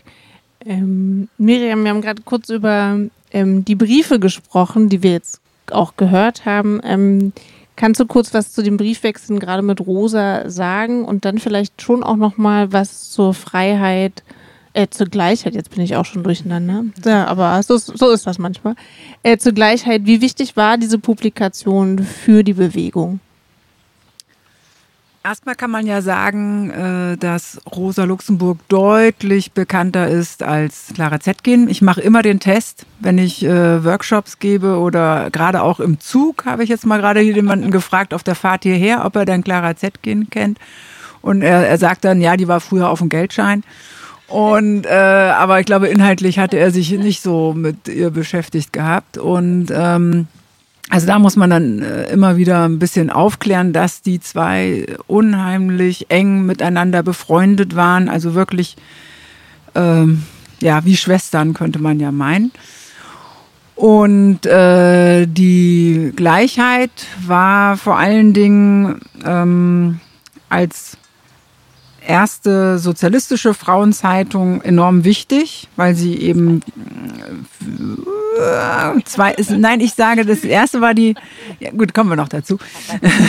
Die Arbeiterin war die erste sozialdemokratische Zeitung, würde ich sagen, und die äh, Gleichheit war die erste sozialistische Frauenzeitung, nach meiner Definition. Ähm, aber es ist so, dass sie eben später ein, äh, sie war ja Parteieigentum und sie wurde ein Obligatorium. Sie hatte enorme Auflage, also äh, über 100.000 dann äh, vor dem Ersten Weltkrieg. Aber wie kommt so eine hohe Auflage zustande, wenn sie ein Obligatorium ist? Also das heißt, als Parteimitglied, als weibliches Parteimitglied hat man die Zeitschrift halten müssen, abonnieren müssen. Ähm, ja, sie hat äh, als Parteimitglied, vielleicht hat man sie umsonst bekommen, aber sie hat eigentlich etwas gekostet. Der Preis steht immer auf jeder Nummer drauf. Aber es ist auch so, dass äh, es gab Frauenleseabende. Also man kann schon davon ausgehen, dass die Zeitschrift ein ähm, eine Lektüre war zu, diese, zu diesen Frauenleseabenden. Äh, man muss ja auch sehen, die Proletarierinnen dieser Zeit, um 1900 herum, konnten nicht unbedingt alle lesen. Und deswegen war es umso wichtiger, dass man diese Frauenleseabende hatte, wo dann eine Frau in der Zeitschrift vorgelesen hat. Und deswegen ist also die Verbreitung ähm, ist so eine Sache. Auch deswegen, weil Clara Zetkin, man hat es vielleicht ja auch schon in den Texten gehört, ein durchaus hohes Niveau in, ihrer, in ihren Texten und in ihren Reden hatte, äh, das jetzt auch nicht von jeder Arbeiterin verstanden werden konnte. Also umso wichtiger waren diese Frauenleseabende. Diese, also es ist ja auch so, dass es äh, Lesekreise heutzutage gibt, um Karl Marx verstehen zu können und so weiter und so fort. Und äh, so muss man sich das dann auch für die Proletarierinnen vorstellen der damaligen Zeit. Ähm, deswegen war Clara Zetkin auch durchaus oft in der Kritik ähm, aber sie hat auch die Zeitschrift entsprechend umgestaltet. Also es gab auch ein Feuilleton, also einen unterhaltsamen Teil. Äh, es gab Beilagen mit den schönen Titeln für unsere Kinder und das war die erste sozialistische Kinderzeitschrift. Äh, und auch für unsere Mütter und Hausfrauen. Das war auch eine Beilage, weil man bestimmten Bedürfnissen ja auch gerecht werden wollte. Und Clara Zetkin hat diesen Mittelweg versucht zu gehen. Ähm, ja, und dann 1917 die Entlassung. Und damit hat sich dann auch in dieser Zeitschrift sehr viel verändert. Äh, sie existierte dann noch sechs Jahre weiter und schließlich wurde sie dann eingestampft. Aber es gab dann entsprechende Folgeblätter. Und ähm, ja, also durchaus sehr wichtig die Zeitschrift, äh, um auch den Agitatorinnen, die ja dann über Land gefahren sind, auch Material an die Hand zu geben und entsprechend die Massen zu mobilisieren, was durchaus auch geklappt hat. Hat sie denn danach weitergeschrieben, weil nach der Entlassung? Ja, und zwar das, was in dem Brief als Leipziger Frauenblättle bezeichnet wurde, das war die Frauenbeilage der Leipziger Volkszeitung. Und das hat Clara Zetkin aber auch nur zwei Jahre gemacht und später hat sie dann auch die Kommunistische Fraueninternationale äh, redigiert. Also Clara Zetkin hat immer was geschrieben. Ähm, wir haben gerade schon über Rosa Luxemburg gesprochen. Ich finde, du hast recht. Also man ähm, kennt Rosa offensichtlich ein Stück mehr. Ich habe vorhin gesagt, dafür gibt es ganz schön viel Kapitallesekreise, aber keine Akkumulation des Kapitallesekreises oder weniger. Ähm, ich weiß, dass äh, manche kleinere Stiftungen von unserer Rosa Luxemburg Stiftung versuchen auch Rosa-Lesekreise anzubieten. Ähm, aber das Kapital von Marx wird dann doch deutlich häufiger offensichtlich gelesen, was ich sehr schade finde. Oder zumindest aufeinander aufbauend wäre ja auch okay. Ähm, jetzt haben wir über Rosa gesprochen, wir haben vorhin über Luise Otto Peters gesprochen. Ähm, Gisela, wie wichtig waren denn so die Frauen um Clara und vielleicht auch um Rosa, ähm, auch für diese, also für die Frauenbewegung, aber vor allen Dingen auch fürs Schreiben, für, ihr habt es gerade auch nochmal ähm, zur Agitation gesagt. Ähm, wie wichtig waren diese Kreise für den Zusammenhalt? Ja, die waren also sehr wichtig. Äh, äh, wir könnten viel äh, von ihnen lernen, wenn wir mehr äh, über sie wissen wollten und mehr über sie äh, lesen und hören würden. Äh, die ähm, äh, da waren also Namen wie Emma Ihrer, Ottilie Bader oder ähm, Luise Zietz. Wer kennt sie? Äh, das versuche ja eine Stimme. Luise Zietz war die größte Frau, äh, also die höchste Frau in der sozialdemokratischen Bewegung, nachdem die Clara äh, weggekommen ist, aber keiner kennt sie mehr. Und ähm, das ist sehr schade. Oder auch 1907 zum Beispiel war der Anarchistin Margarete Hartecker dabei, eine ganz tolle Frau, die eben ganz viel geleistet hat hat. Und äh, die Sozialistische Fraueninternationale äh, wurde ja von ganz vielen, äh, ja, zu Unrecht vergessenen Frauen, wie ich immer sage, ein paar Bekannte haben wir, zwei berühmte haben wir äh, und die anderen sind oft zu Unrecht vergessen und die haben uns so viel zu sagen. Äh, ich kann die gar nicht alle aufzählen. Ich selber habe ja ähm, jedes Jahr seit 2003 einen Kalender mit zwölf Frauenporträts gemacht. Äh, die haben sich nicht wiederholt. Es sind jedes Mal andere und es sind jetzt 200 Frauen ungefähr, die zum großen Teil dann auch in einem Buch Wegbereiterinnen, den Flyer habe ich dorthin gelegt, äh, versammelt sind. Und es ist wirklich mein Anliegen, äh, so eine Frauen ans Licht zu holen. Es ist nicht nur mein Anliegen, äh, sondern selbst in dem Kalender arbeiten immer elf andere Menschen mit, äh, die sich auch abwechseln. Und das finde ich mein Lieblingsprojekt, äh, weil äh, wir könnten jetzt auch äh, für die jetzige Zeit, die mir so zu schaffen macht, ja, dass wir wieder Krieg in Europa haben. Krieg hatten wir immer irgendwo. Aber wir könnten so viel lernen von diesen Frauen, dass ich das nicht äh, immer wiederholen muss.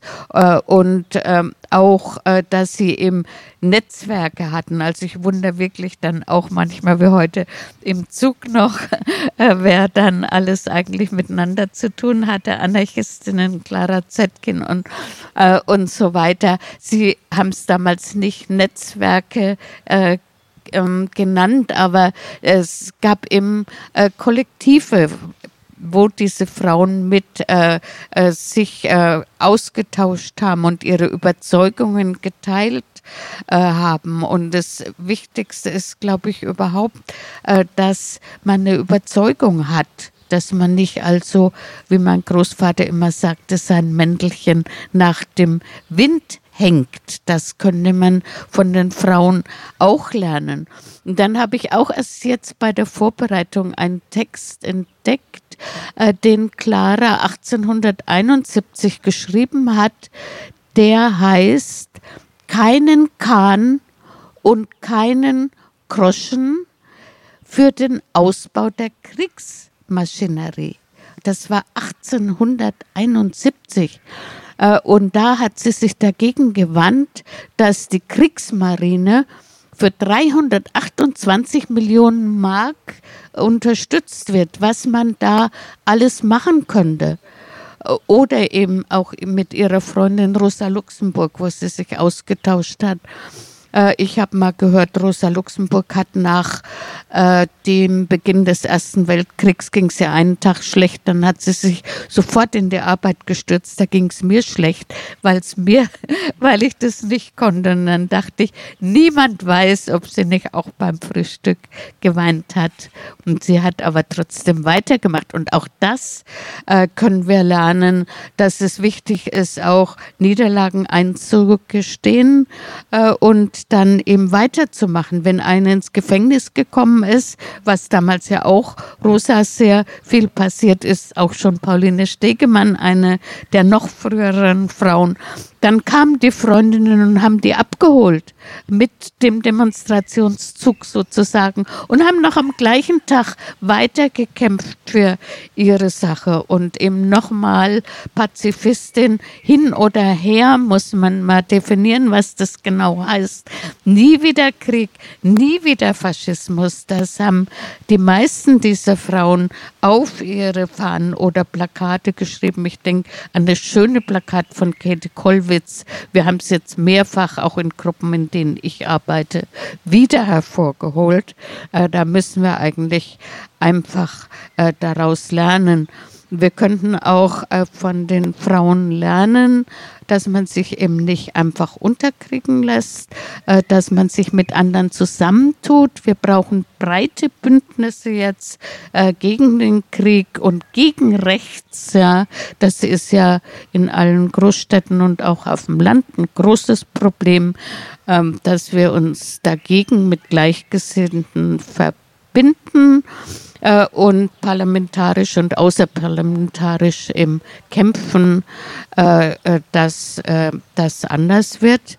Und ähm, ja, ähm, ich denke mal, äh, dass es auch wichtig ist, äh, dass wir lernen, dass wir nicht innerhalb unserer eigenen Reihen uns immer äh, auch dazu hat sich Clara Zetkin äh, geäußert, dass wir uns bekämpfen, äh, weil damit hat der Außengegner äh, dann freies Feld äh, und kann sich durchsetzen, solange der Kampf innerhalb der Frauen, die eigentlich oder auch der Menschen, sage ich mal, wir sind ja auch diverser geworden in der Frauenbewegung, die äh, Menschen, die eigentlich das Gleiche wollen, sich dann gegenseitig immer wieder bekämpfen.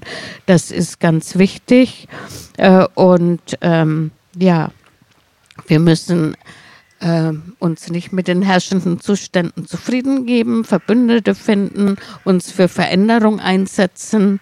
Reform oder Revolution ist immer noch die Frage. Und Clara Zetkin hat das ihr lebenslang getan und eben nicht nur Clara Zetkin, sondern viele andere äh, auch, äh, ja, an die wir, ja, uns, an die wir denken können und von denen wir dann auch äh, aus deren Tun und Denken wir Mut schöpfen.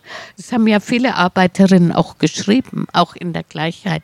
Ich denke mal an Adelheid Popp, äh, die Jugend einer Arbeiterin, wie sie da beschrieben hat, ihre Kämpfe auch äh, gegen die Mächtigen und gegen die Arbeitgeber und gegen den Krieg. Gut, dabei lasse ich es jetzt mal. Aber es ist ja ein guter, guter Punkt. Ähm, was würdest du denn sagen, lernen wir von Clara heute, Miriam? Die großen Themen hat Gisela ja schon angesprochen, also der Kampf gegen rechts oder auch der Kampf gegen den Krieg. Mhm. Aber was sich jetzt nochmal durch den Brief an Rosa Luxemburg klar wurde, ist zum Beispiel das Thema Demobilisation.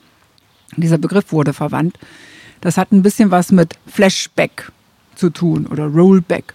Das ist etwas, was wir zurzeit erlebt haben durch die Corona-Krise, äh, dass Frauen also aus äh, ihren Berufen heraus wieder zurück in den Haushalt gehen. Und ähm, das war, das ist auch etwas, äh, was sie ja in dem ersten Text deutlich gemacht hat. Es geht darum, ein weiblicher Vollmensch zu werden. Ist ein sehr lustiges Wort, Vollmensch. Gibt es auch Halbmenschen? Nein, gibt es nicht.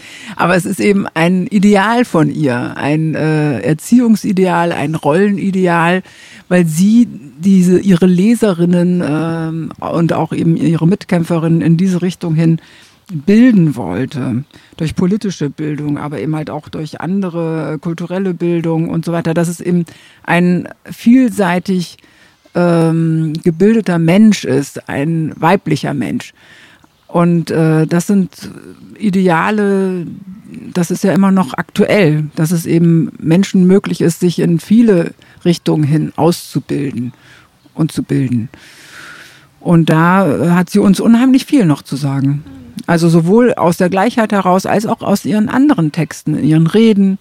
Ähm, also Clara Zetkin ist aktuell.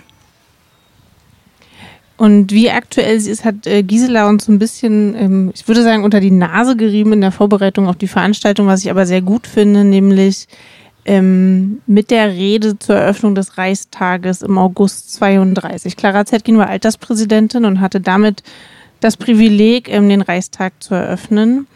Und das ist jetzt ungefähr 90 Jahre her. Wir haben also ein, noch ein zusätzliches Jubiläum zum Geburtstag. Ähm, Gisela, kannst du kurz sagen, warum es dir so unfassbar wichtig war? Ähm, ich kenne das, ich kenne auch die Rede sozusagen im O-Ton, was irgendwie schön ist, dass man diese Aufnahme noch hat. Statt sie abzuspielen, werden wir sie gleich hören. Ähm, kannst du uns trotzdem kurz verraten, was sozusagen an der Rede, bevor wir sie hören oder Auszüge davon hören, so wichtig ist für die heutige, jetzige Zeit? Ja, ich habe äh, Teile der Rede habe ich in den äh, letzten Jahren äh, oft an den Abschluss meiner Reden gestellt oder auch irgendwie eingebaut. Äh, seit, und das ist ja ja, mindestens seit der Wende ist eigentlich äh, in 50er Jahren hat ja auch schon damit zu tun, äh, dass der Rechtsruck stärker wird. Jetzt ist er überhaupt nicht mehr zu übersehen. Äh, und da äh, war diese Rede von 1932, es war ihre letzte Rede. Äh, es ging ihr schon ziemlich schlecht. Sie ist dann betreut worden, ist aus Moskau angereist, aber es war ihr so wichtig. Und wenn man die hört, man kann es ja auch im Internet noch hören, was letztlich doch mit fester Stimme von einer wirklich kranken Frau, die auch kurze Zeit später gestorben ist, was sie uns rüberbringt, bringen wollte, äh, dann äh, dachte ich, wenn wir jetzt heute eine Veranstaltung haben und wir sind mitten im Krieg äh, und wir unsere besten Freunde vielleicht sind nicht mehr der pazifistischen Meinung, die wir selber haben, dann sollte man Clara Zetkin dazu unbedingt noch mal hören. Und sie hatte ja eben gesagt, dass das Gebot äh, der Stunde 1932, kurz äh, bevor äh, die Machtübergabe an die Nazis äh, geschehen ist, äh, die Einheitsfront der Werktätigen ist. Nun kann man sagen, heute haben wir keine Arbeiterbewegung mehr, kenne ich alles, streite ich mich öfter, aber wir haben viele abhängig Beschäftigte, viele, die nicht mehr richtig beschäftigt sind, sondern prekär, die auch zu den Ausgebeuteten gehören, zu den Versklavten und Ausgebeuteten, äh, wie sie sagt. Äh, die müssen sich halt zusammentun und sagen, nein, da machen wir eben nicht mehr mit. Äh, das wäre ihr Anliegen gewesen. Und sie hat auch in der Rede definiert, dass die Frauen dabei nicht fehlen dürfen bei dieser Einheitsfront äh, derjenigen, die dann gegen äh, die äh, Machtübergabe an die oder auch Übernahme an die Nazis sind und dann letztlich auch gegen den Krieg, muss man immer wieder sagen, die kämpfende Einheitsfront und da die Jugendlichen müssen da mitmachen und die äh, eben äh, sich äh, empören und die bürgerliche Ordnung nicht mehr äh, so mitmachen wollen. Äh, und das äh, finde ich also so eine tolle Rede und habe da halt auch ein paar wichtige Auszüge rausgesucht und finde es toll, äh, dass äh, ihr auch der Meinung wart, äh, dass man das doch an den Abschluss stellen soll und dass wir zumindest dann darüber nachdenken, was wir auch selber machen können, wo wir Verbündete finden, wo wir uns zusammentun. Und wenn ich so in die Reihen denke, dann sehe ich schon eine ganze Menge äh, Gesichter, äh, die vielleicht auch der Meinung sind, ja, man muss jetzt gegenhalten, wo auch immer. Ich möchte noch mal deutlich sagen, diese Rede von 1932, die gibt es als O-Ton im Internet. Clara Zetkin, O-Ton vom Südwestdeutschen Rundfunk, glaube ich, mal ins Internet gestellt. Eine sehr lange Rede. Am besten besorgt man sich noch das Protokoll, auch im Internet äh, zu finden und äh, liest dann mit, weil sie manchmal doch ein bisschen äh, von der Stimme her äh, ein bisschen wegbricht. Und dann kann man sich das da aber auch noch mitlesen. Ganz tolle Sache. Genau, wir verabschieden uns äh, mit dieser Textstelle ähm, von den Radiozuhörerinnen ähm, und bedanken uns vor allen Dingen fürs Zuhören. Wir machen dann hier noch weiter. Ähm, ich freue mich aber, dass wir jetzt genau einen kleinen Ausschnitt aus dieser Rede vorlesen lassen. Ähm, den O-Ton kann man trotzdem nur sehr empfehlen, sowie auch alle anderen Textstellen und Texte und äh, Primärliteratur von Clara selbst. Genau, und wir hören jetzt die Eröffnungsrede des Reichstages 1932.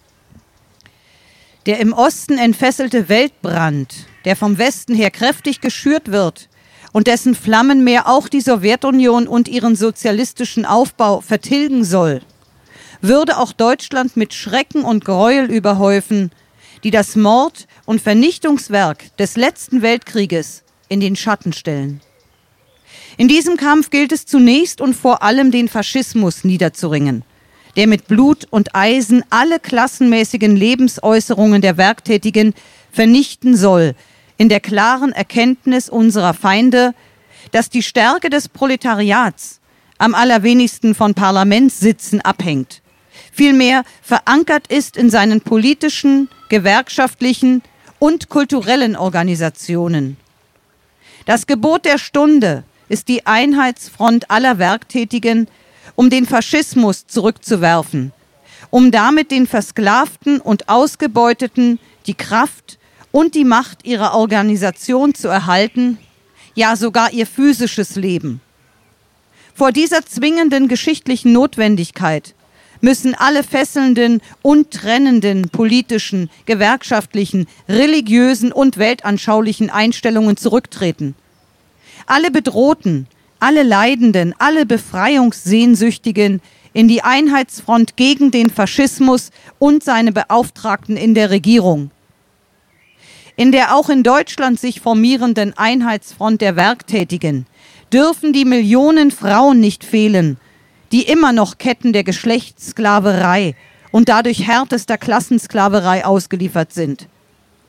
In den vordersten Reihen muss die Jugend kämpfen, die freies Emporblühen und Ausreifen ihrer Kräfte heischt, aber heute keine andere Aussicht hat als den Kadavergehorsam und die Ausbeutung in den Kolonnen der Arbeitsdienstpflichtigen.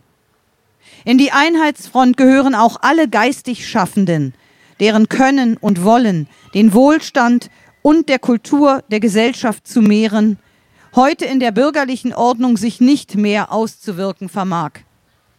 In die kämpfende Einheitsfront alle, die als Lohn- und Gehaltsangehörige oder sonst wie Tributpflichtige des Kapitals zugleich Erhalter und Opfer des Kapitalismus sind.